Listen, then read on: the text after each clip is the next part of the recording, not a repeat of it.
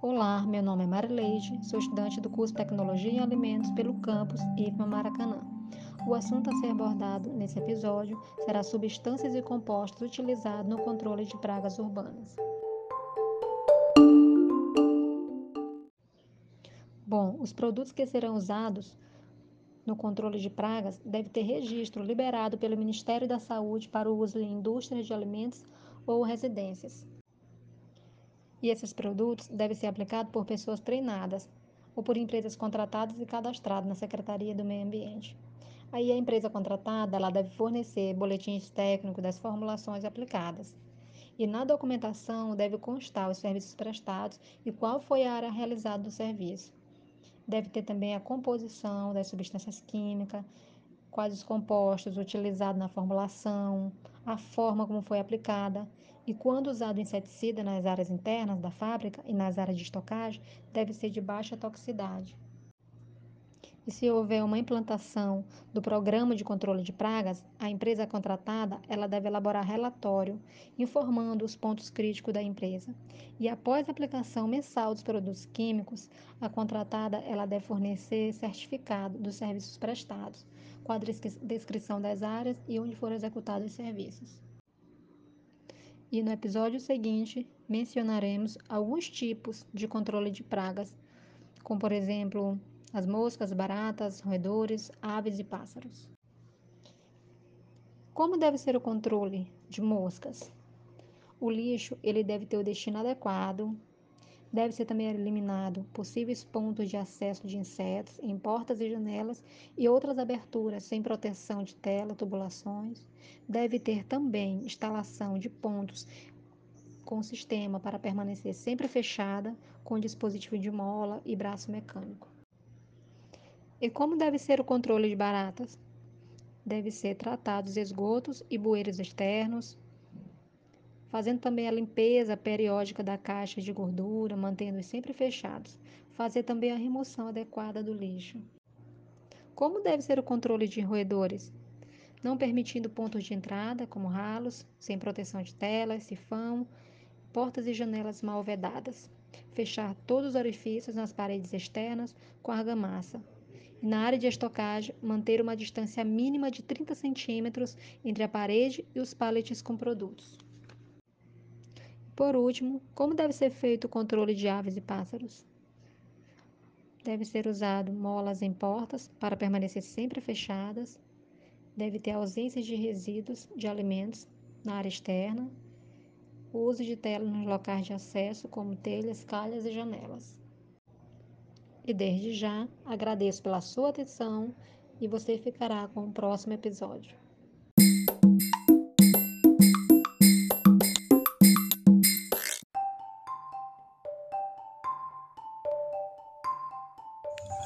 Olá, boa tarde.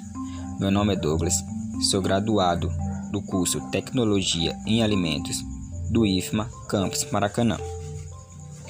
Neste episódio, vamos falar sobre o controle integrado de pragas, a CIP.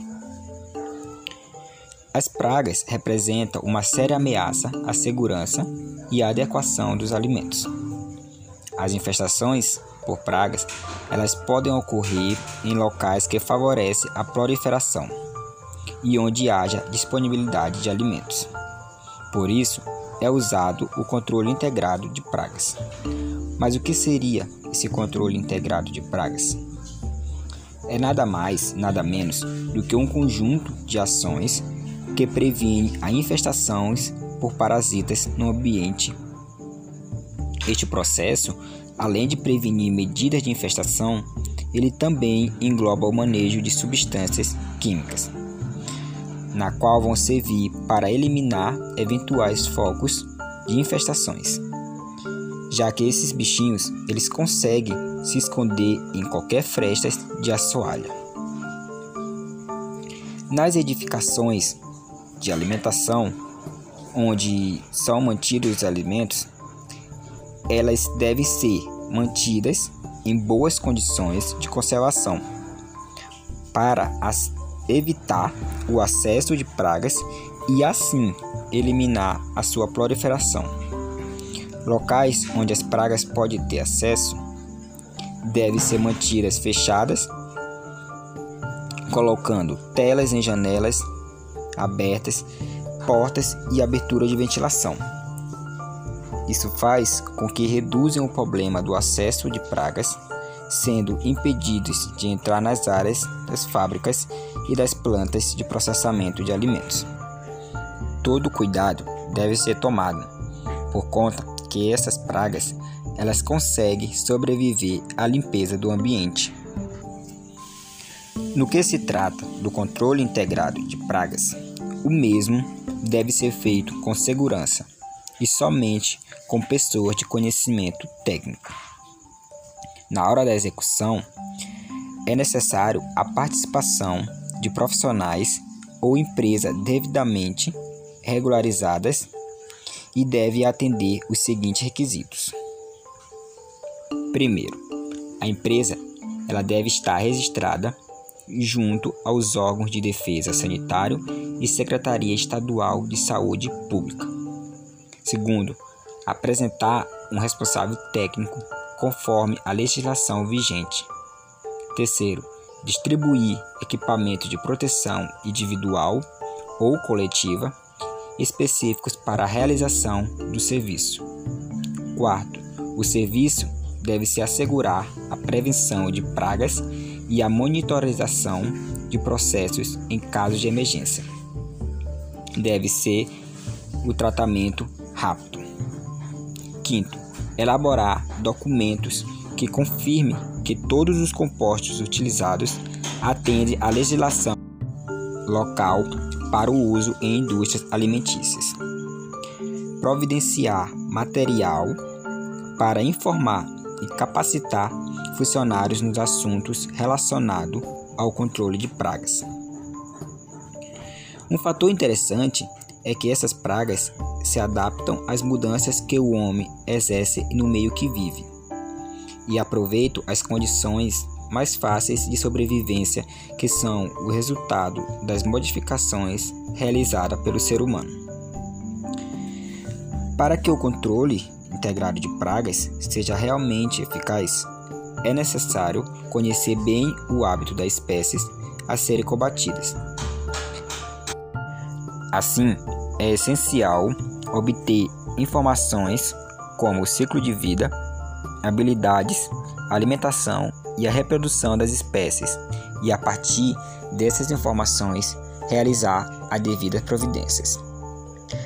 Primeiro é realizada a identificação da espécie e a compreensão de sua biologia e comportamento, e depois determinar o nível de infestação para a escolha dos métodos de combate adequado a cada caso. Bom, esse foi o nosso episódio. Espero que todos tenham gostado e uma boa tarde.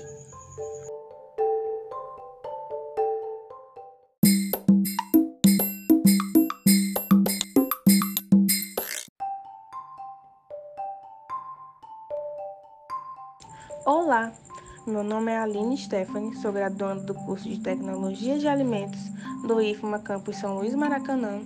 E nesse novo episódio do nosso podcast, iremos abordar sobre o armazenamento de matérias-primas e produtos acabados. Pela legislação nacional, é obrigação de toda a indústria se responsabilizar pelo aspecto higiênico-sanitário de todo o processamento e manipulação dos alimentos protegendo ele de todas as contaminações por microrganismos. O cuidado também é voltado para a integridade das embalagens dos produtos. Para garantir qualidade do alimento, durante todo esse período de armazenamento é importante que ocorram inspeções sistemáticas dos produtos acabados, tanto para certificar que sejam levados ao consumidor somente alimentos próprios para o consumo, quanto para que suas especificações de armazenamento sejam feitas de forma correta. Os tipos de armazenamento podem ser feitos por é, sob congelamento, refrigeração ou temperatura ambiente. No armazenamento sob congelamento, os alimentos são armazenados a temperatura igual ou inferior a 0 graus Celsius. Para isso, devem ser observadas as recomendações feitas nos rótulos pelos fabricantes. Quanto mais baixa for a temperatura, mais reduzida será a ação enzimática, química e o crescimento microbiano. O congelamento, além de impedir que a maior parte de água presente seja aproveitada pelos microrganismos, devido à formação de gelo, aumentará a concentração de substâncias dissolvidas na água, não congelada.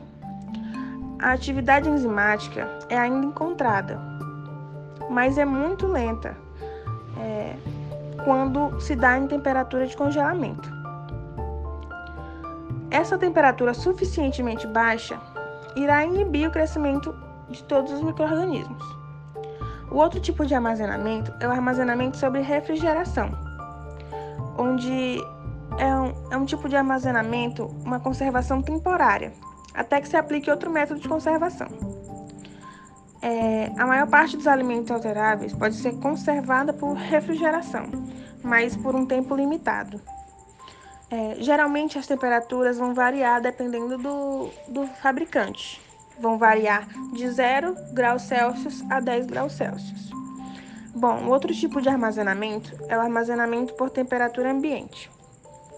Para esses tipos de para alimentos que não necessitam de condições especiais de temperatura, é, devem ser observadas é, as especificações do produto e recomendações dos fabricantes. É, também durante esse armazenamento é importante observar e é, conferir as boas práticas com o objetivo de impedir a proliferação de pragas e no ambiente de estocagem dos alimentos. Então, é, a gente precisa de várias recomendações, seguir as recomendações, como a fiscalização do estoque com finalidade de detectar se existem alguns sinais de que existam presença de microrganismos como também vetores, como ratos, formigas, baratas. É, também deve se observar se os condimentos e temperos estão armazenados em recipientes ou embalagens bem fechados. Tem que ter o controle adequado do estoque. É, e a estocagem sobre estrados deve estar em um bom estado de conservação e de higiene. A posição dos estados deve estar em 45 centímetros distantes da parede para permitir o acesso às inspeções e limpeza de, e melhor arejamento e espaço para operações de controle de pragas. A demarcação do piso e das estantes deve ser com linha e numerações. As matérias-primas ou produtos armazenados também devem ser protegidos contra a luz solar. Os ambientes refrigerados devem estar providos de um termômetro. É, também deve ocorrer a prevenção contra a contaminação e a multiplicação de microrganismos e alteração do produto e danos aos recipientes. Os produtos também, os produtos químicos ou tóxicos, o que exalem odor, não devem ser armazenados ou transportados com produtos alimentícios em hipótese nenhuma.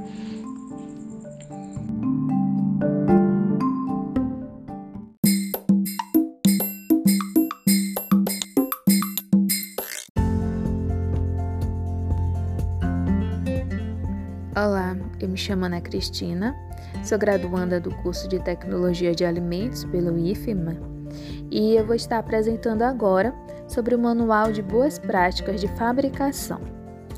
É, o Manual de Boas Práticas de Fabricação é um documento que expressa a realidade de um estabelecimento processador de alimentos no que diz respeito à adoção dos requisitos presentes na legislação sanitária. O manual ele busca a implementação da qualidade higiênico-sanitária e segurança dos alimentos processados, uma vez que as doenças vinculadas por alimentos são um dos principais fatores que contribuem para o índice de mortalidade, morbidade e outras consequências indesejáveis para a vida das pessoas. Na elaboração do manual, é importante seguir as recomendações técnicas e sanitárias definidas em documentos oficiais, que por sua vez seguem diretrizes das comissões do Codex Alimentários, organismo vinculado à Agência das Nações Unidas para a Agricultura e Alimentação, FAO, e reconhecido pelas Organizações Mundiais da Saúde e do Comércio, e que tem a função de estabelecer medidas sanitárias visando a saúde e a vida do homem. O MBPF ele deve se apresentar como uma descrição real dos procedimentos técnicos e de higiene para cada estabelecimento processador de alimentos, em particular. É, devem envolver os pré-requisitos básicos para uma perfeita produção dos alimentos e também podem apresentar se apresentar para produtos específicos, por exemplo, manual de boas práticas de fabricação, de produção de polpa de fruta congelada. Isso tudo pode ser seguido e deve ser seguido pelos estabelecimentos. É, os estabelecimentos que não possuem esse manual de boas práticas de fabricação, eles estão propensos a receberem multas e, além disso, o manual de boas práticas de fabricação ele é de suma importância para garantir a segurança e a saúde de seus consumidores. E assim a gente encerra esse episódio, onde foi apresentado uma introdução sobre o manual de boas práticas de fabricação e eu agradeço imensamente a sua atenção até aqui. E no próximo episódio, a gente vai abordar como é feito esse, o, esse roteiro para a elaboração da, deste manual. Eu agradeço e espero você até no próximo episódio.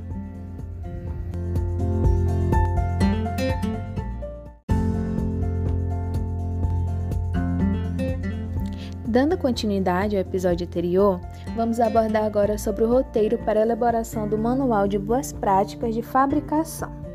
Esse roteiro é estabelecido pela Anvisa e visa a sua aplicação na indústria de alimentos. O objetivo é descrever de maneira objetiva e clara a finalidade do Manual de Boas Práticas de Fabricação e em quais áreas e setores do estabelecimento será aplicado é, os documentos e legislações referenciados devem indicar a legislação, referenciar a legislação, é, as leis, portarias, resoluções, normas técnicas. Também deve ser referenciado a legislação sanitária federal em vigor e os elementos de apoio para o sistema APPC. Neste, neste manual, também deve conter as definições necessárias para o entendimento dele. Ou, por exemplo, deve ter, devem conter a definição de adulteração, APPC, armazenamento, sanitizante, boas práticas de fabricação 1, boas práticas de fabricação 2, contaminação, checklist ou lista de verificação, codex alimentares, contaminação cruzada, controle integrado, controle integrado de pragas, desinfecção, desinfestação, desinterização, desratização, doenças de origem alimentar, EPI, fracionamento de alimentos, higienização, layout, limpeza, manipulação de alimentos, medidas preventivas, microorganismo, monitoração não conformidade, organismo competente, polipropileno, produção, elaboração e manipulação, praga, praguicida, perigo, ponto crítico, ponto crítico de controle, POP, RDC, resíduos, sanitização ou sanitificação, seguro inócuo. E também neste documento deve conter a identificação da empresa ou estabelecimento, ou seja, a razão social, o endereço, o responsável técnico e o número de registro do conselho profissional ou o número do documento de identificação, CI ou CPF. Além disso, devem conter a licença de localização com o número de órgão emissor e o número de período de validade. Deve conter também, na identificação, o alvará sanitário e lista de produtos manipulados, Além disso, conter a equipe de boas práticas, com o nome, cargo, nome da empresa e função na equipe. Outro ponto muito importante que possui é o ponto 6, que é o requisito para estabelecimento produtor de alimentos, que é a localização e via de acesso. deve ter o tipo de material utilizado, é, as características físicas de cada setor, área de processamento do edifício e instalações. O layout também deve conter nesse requisito para o estabelecimento produtor de alimento, a fim de facilitar as operações de higiene através de um fluxo regular de processos. É, Deve-se também, nesse layout, anexar o manual de boas práticas de fabricação do, do estabelecimento, incluindo a metragem e a especificação da área, ou seja, o processamento, embalagem, o armazenamento, expedição. Além disso, é, o requisito essencial para os equipamentos e utensílios empregados na produção, que são os equipamentos que devem ser relacionados, é, tanto os equipamentos como os utensílios empregados no processo de produção. É, os materiais, deve-se especificar os materiais, se é ácido inoxidável, plástico, alumínio, é, as superfícies. E também no requisito essencial, deve também conter a manutenção preventiva e calibração dos equipamentos. O, no recursos humanos, deve conter a admissão de funcionários, relatar o procedimento adotado para a admissão deste funcionário, o total de número de funcionário por sexo, número de funcionários de cada produção, número de funcionários qualificados, que tipo de treinamento é oferecido, é, quem é o responsável pelos treinamentos. Todas essas informações devem conter no, sobre é, a admissão dos funcionários devem ser contidas nos recursos humanos. Outro ponto tópico é a higiene e saúde de manipuladores. Deve conter as informações sobre a saúde, se os manipuladores fazem exames laboratoriais e médicos, a periodicidade destes exames. Deve também conter a, a higiene dos manipuladores, onde é abordados uniformes, o tipo de uniforme, o número de trocas, tudo isso vai conter nesses uniformes. As mãos é, entra na, no quesito de higiene de manipuladores. Nela vai ser abordado como é feita a higienização das mãos, a frequência, os hábitos comportamentais, se usam adorno, fumam, se usam perfume, como fazem o monitoramento do checklist de planilhas e onde são arquivados esses registros. Outro tópico é a higiene na produção, onde é feita a seleção de matérias-primas e ingredientes e embalagens, deve ser detalhado a prevenção da contaminação cruzada, o controle da potabilidade da água, a higienização de instalações, equipamentos, móveis e utensílios, responsabilidade técnica e supervisão. Além disso, na higiene da produção deve conter os documentos e registros manejo de resíduos. O tópico 11 é sobre o controle integrado de vetores e pragas urbanas.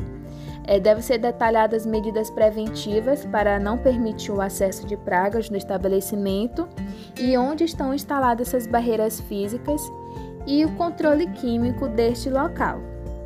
Também um outro tópico é, listado é o controle de qualidade.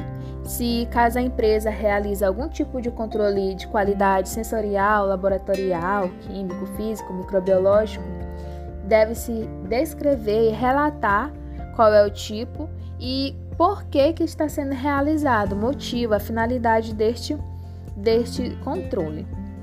E por fim, o programa de recolhimento de alimentos, recal. É, nesse recal vai ser ah, listado quais os procedimentos que são adotados para o rápido e efetivo recolhimento dos produtos reclamados, onde são armazenados estes produtos, o seu destino final e onde são feitos registros e onde estão arquivados. Deve também se disponibilizar os números de contato, de telefone e e-mail aos consumidores na embalagem no rótulo do produto. E assim terminamos esse tópico sobre o roteiro para a elaboração do Manual de Boas Práticas, onde foi explicado o roteiro que é proposto para esse manual. agradeço imensamente a atenção, a sua atenção até aqui e até os próximos episódios.